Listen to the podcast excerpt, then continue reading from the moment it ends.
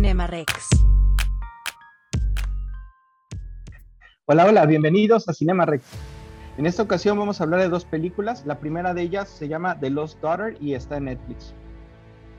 Creo que es un poquito complicado decir una sinopsis de la película sin spoilear mucho, eh, pero bueno, eh, en general comienza con una señora de 48 años que llega a una playa en Grecia, se pasa unos días muy tranquilos, eh, al parecer está como de vacaciones, sin embargo se ve que ella está leyendo mucho, está estudiando mucho y en algún momento en los primeros minutos de la película llega una familia muy, muy numerosa a interrumpir esa paz que ella tiene en esa playa eh, y a pesar de todo el caos que, está viviendo esta familia escandalosa y muy disruptiva, eh, ella, pone, eh, ella comienza a poner especial atención en una de las integrantes de esa familia, que es una mujer joven, y sobre todo cómo es ella y la interacción con una hija pequeña que tiene. a través de esta interacción ella va a empezar a recordar cómo era la interacción con sus hijas, cómo se llevaba con ellas, eh, las vivencias que tenía con sus hijas de, muy pequeñas eh, y se va a ir develando la historia de esta señora y de, de cómo, de qué es lo que pasó con estas niñas, eh, que todo el tiempo es un misterio. la señora de quienes hablo está interpretada por Olivia Colman, la hemos visto como la reina Isabel en, en la temporada pasada de The Crown es una actriz de primer nivel, la verdad es que este papel no es la excepción, actúa excelente eh, y, con eso me refiero a que cuando, cuando son tonos muy tranquilos en la película, muy pacíficos, la, película puede parecer eh, en algunos momentos lenta, eh, ella lo interpreta con gran, gran maestría, cuando son tensos, ella provoca esa tensión en la película eh, cuando son nostálgicos, tristes, también ella va arrastrando todo el arco dramático de la película con una gran maestría eh, y la verdad es que es una delicia verla actuar. Eh, el papel creo que le queda perfecto, el cast está, está muy bien hecho. también Dakota Johnson, quien es la mujer joven que tiene a esta niña en la playa, em, actúa muy bien. yo no vi las 50 sombras de Grey, es, es la, que, la, la, protagonista de la película, junto con Grey y la verdad es que hace un excelente papel también. Eh, le, hace una muy buena réplica a Olivia Colman. Eh, y bueno, es a través de, justo como todo este mar de emociones y vivencias, como se nos van a ir presentando los mensajes que la película quiere transmitir. No con ello quiero decir que es una película moralina o que quiere dejar una moraleja, pero sí es muy claro que quiere dejar ciertos mensajes o, o, dar o comunicar ciertos statements eh, y creo que lo hace muy bien sin ser eh, como sin pontificar, sin llegar a ser como una película que regañe o que pretenda instruir, sino más bien presenta de una manera muy clara y muy humana cómo es la maternidad desde un punto de vista eh, y, cómo es una mamá, pero del lado, del lado más humano que, pudiera verse, ¿no? Eh, la verdad es que creo que, digo, cada quien tendrá una relación con su mamá de manera distinta, pero eh, creo que mueve mucho eso, esos, como esa percepción que uno tiene de la madre y de, y de cómo a veces uno juzga a las madres o ciertas acciones que toman creo que una mujer y más una mujer que es mamá la va a disfrutar muchísimo más porque va a entender muchos subtextos que seguramente pues otras personas no las entenderemos. Eh, pero me parece una excelente película una excelente decisión si, si la quieren ver en Netflix. Eh, un dato que me parece interesante mencionar es que la directora es eh, Maggie Gyllenhaal quien es hermana de Jake Gyllenhaal el actor. Y ella es, es ópera prima como directora, aunque ha dirigido algunos capítulos de series en otras ocasiones, es su primer largometraje.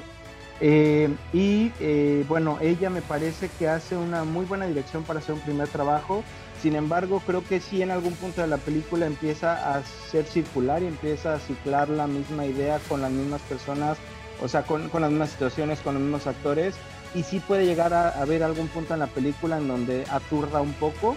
pero creo que el mensaje es muy poderoso y está muy bien construido y realmente ese tema se puede pasar un poquito por alto definitivamente creo que es una película que si uno ve con el corazón abierto y esperando entender el lado humano eh, que quiere presentar la película, es muy, muy disfrutable.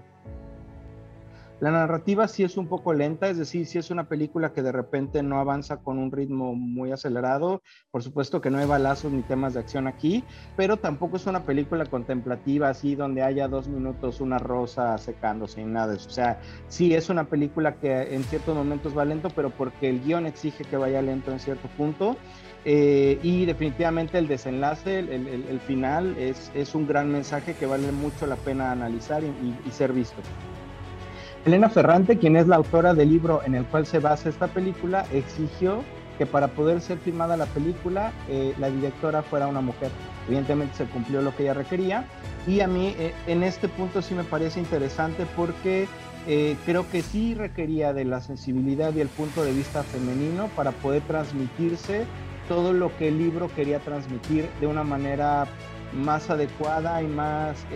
más viva. Entonces creo que no fue un berrinche de la autora, sino que fue una excelente decisión que, una mujer fuera quien dirigiera esta película y la verdad es que le quedó muy bien, la recomiendo mucho, vean.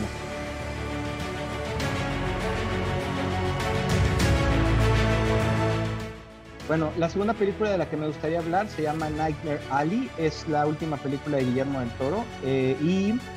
eh, bueno, pues sé que hay muchos fans y mucha gente que lo adora. Eh, la voy a ir desmenuzando un poquito, analizando un poquito y viendo los puntos que yo encontré. Eh, de inicio eh, está basada en un libro y eh, a pesar de que hay una película que se hizo en 1947 de, de, este libro, esta película no es un remake, sino que Del Toro readaptó el libro para poder presentar otra versión en pantalla. Entonces, si uno ve la película del 47, obviamente que hay muchas secuencias que, son muy parecidas, pero el screenplay es completamente nuevo, entonces eh, digamos que no tienen relación eh, a nivel fílmico una con la otra. Eh, la película, pues bueno, va de un hombre que tiene un pasado desconocido, oscuro, eh, y eh, comienza conviviendo con gente del circo, trabajando en el circo, ahí aprende algunos trucos, eh, como, como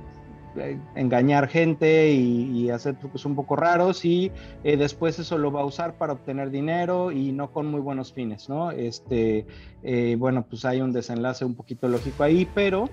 creo que el, el gran tema de la película es como eh, la decadencia humana o la naturaleza humana expuesta eh, en una película que definitivamente está alineada a lo que es el film noir o la película de cine negro eh, las películas de cine negro básicamente van de, detectives, policías, eh, hay un misterio por ahí que hay que revelar y que todo el mundo está buscándolo. Eh, son películas que se filmaron entre 1930 y 50 más o menos. hay muchas películas de, este tipo de cine y pues en general van mucho de eso, como de películas de misterio, de, de, estar cazando o descubriendo cuál es ese misterio y tienen un desenlace usualmente trágico. Eh, hay un elemento muy peculiar de las películas que, es eh, un elemento, un, un, personaje que se le llama la femme fatal, que es una mujer misteriosa que tiene por ahí como eh, detrás una agenda con la cual va actuando y va interactuando en la película y metiendo trabas y metiendo más misterio y demás. Pero bueno, son elementos que, que, a veces sí aparecen y a veces no en las películas de cine negro. La que más recuerdo de los últimos tiempos es Sin City, la primera, eh, y pues bueno, e, esa evidentemente tiene todos estos elementos, ¿no? Me, gusta, me, gustaría mencionarlo porque justo por ahí eh, encuentro algunos puntos importantes que ver en esta película de, Del Toro. Eh, yo vi una versión que está ahorita en cines que se llama Vision in Darkness and Light, que básicamente lo que hizo Del Toro fue, hizo, él filmó la película a color y esa se proyectó ya en cines, de hecho ya se retiró de cines la verdad es que le fue pésimo en taquilla eh, y, con razón. La verdad es que la película, ahorita vamos a analizar un poquito más, pero se cae mucho. Eh, y lo que hizo ahorita el toro fue reeditarla en blanco y negro. Eh, es decir, no la tomó y nada más le puso el filtro en blanco y negro de Instagram y ya, sino que de verdad se puso a estudiar las escenas y ver qué brillos, qué tonos quedaban para hacerla todavía un poquito más alineada a este cine negro. Muchas de las películas de, cine negro son en blanco y negro, eh, para dar justo este tono como de misterio, de, de que hay algo oculto y como muchas de las escenas de cine negro son en la noche, entonces pues eso le agrega todavía más misterio y te mete más en el ambiente que, los directores quieren que, vivan, ¿no? Entonces, eh, aquí creo que sí un gran elemento de, Del Toro y algo que sí juega a su favor es que él es un genio, de verdad un genio, para armar ambientes de este tipo, ambientes misteriosos, raros, eh, que, que, te dan miedo, hasta cierto punto son tétricos, son crudos, eh, es decir, a él no le da miedo presentar sangre, presentar huesos, presentar carne, eh, puede llegar a ser muy, muy crudo, eh, y, pero te, mete en un ambiente como oscuro y misterioso que, del cual quieres saber más, o sea, sí, sí, sí, sí, de algún modo te da miedo y todo, pero quieres saber qué está pasando en ese ambiente, ¿no? A diferencia un poco de Tim Burton, que creo que es muy bueno para hacer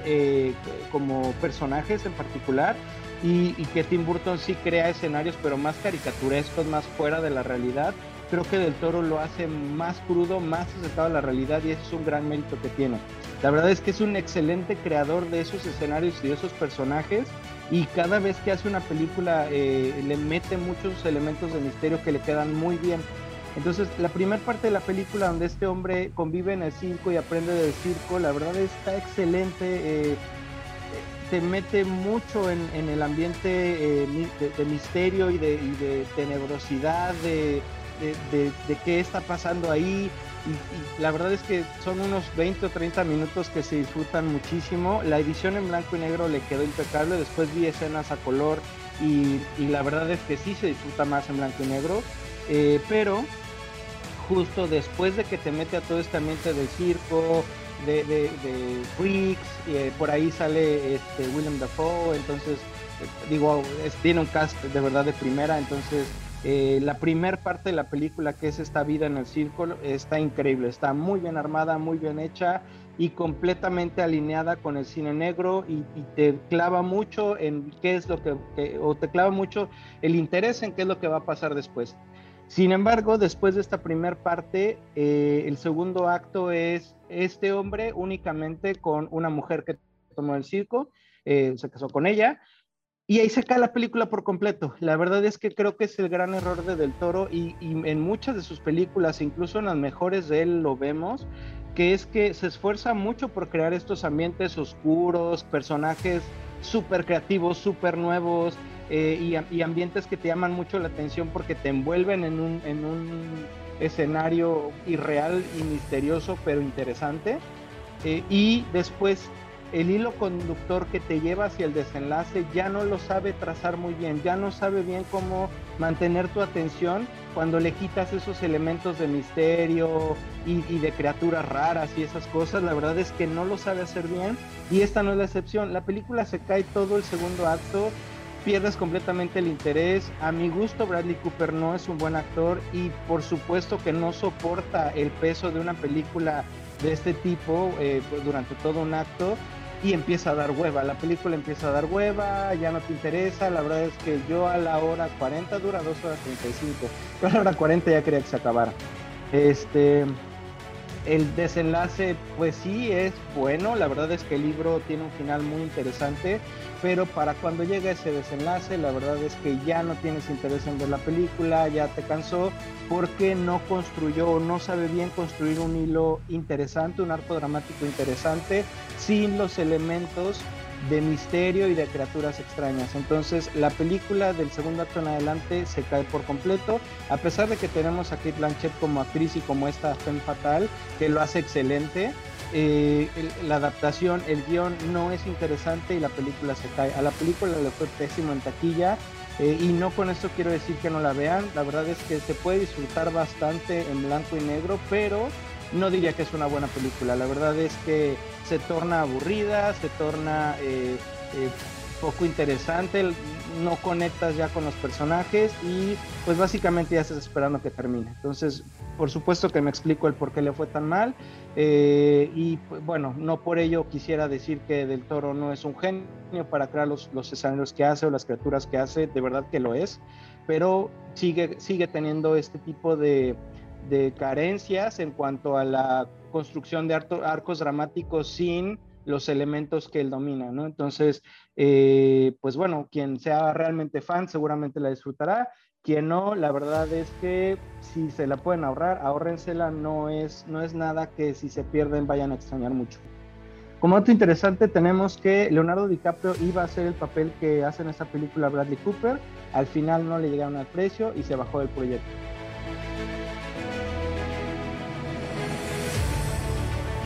Pues muchas gracias por escucharnos. Nos vemos la siguiente semana. Cinema Rex.